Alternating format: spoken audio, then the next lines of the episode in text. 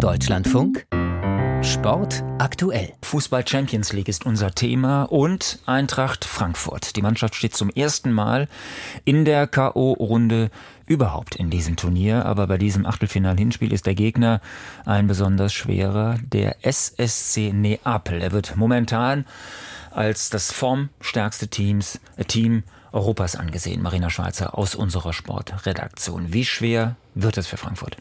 Sehr, sehr schwer. Das wird schon klar, wenn man auf die Zahlen schaut.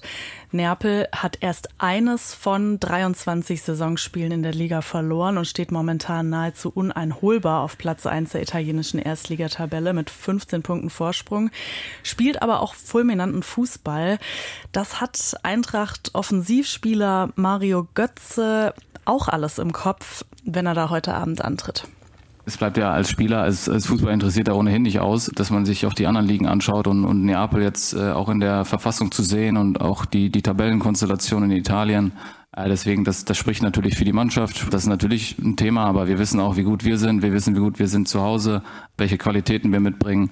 Mario Götz ist aber sicher auch gewarnt, dass Neapel diese eindeutigen Siege nicht nur in der Liga einfährt, gerade zum Beispiel gegen Ajax Amsterdam in der Gruppenphase der Champions League 6 zu 1 auswärts gewonnen. Also das ist schon was. Ähm, zwar hat die Liga Priorität für Neapel. Neapel, die haben nämlich seit 1990 keinen Meistertitel mehr gewonnen. Aber diese erfolgreiche Spielweise, die schwappt eben auch in den Champions League rüber. Woher kommt das, dass diese Mannschaft jetzt so stark ist? Also den Hebel umgelegt hat offenbar der Trainer Luciano Spalletti. Der ist seit Sommer 2021 da und macht eben aus einem Team, das ja schon auch häufig Vizemeister war, eine Art Meister des schönen Spiels. Neapel kommt nicht mit diesem klassischen italienischen Defensivfußball daher, wie viele ihn kennen, oder mal mit den Worten von Eintracht-Trainer Oliver Glasner beschrieben. Ich finde, Neapel spielt anti-italienisch.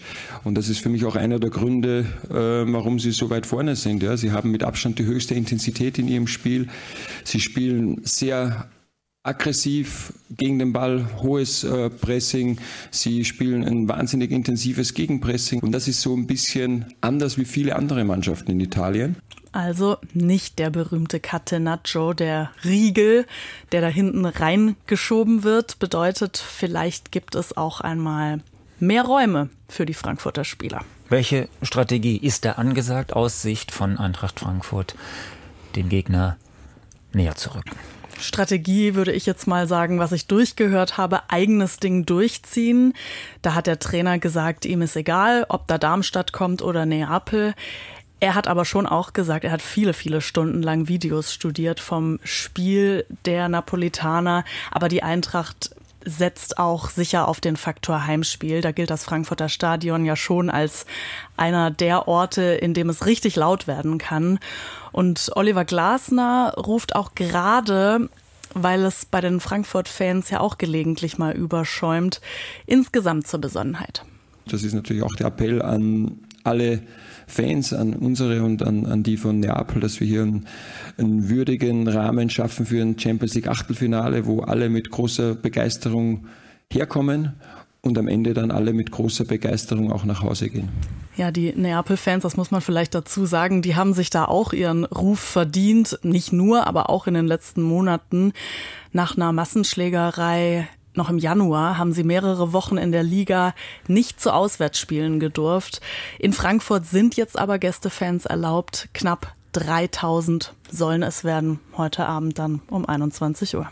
Marina Schweizer aus unserer Sportredaktion. Vielen Dank.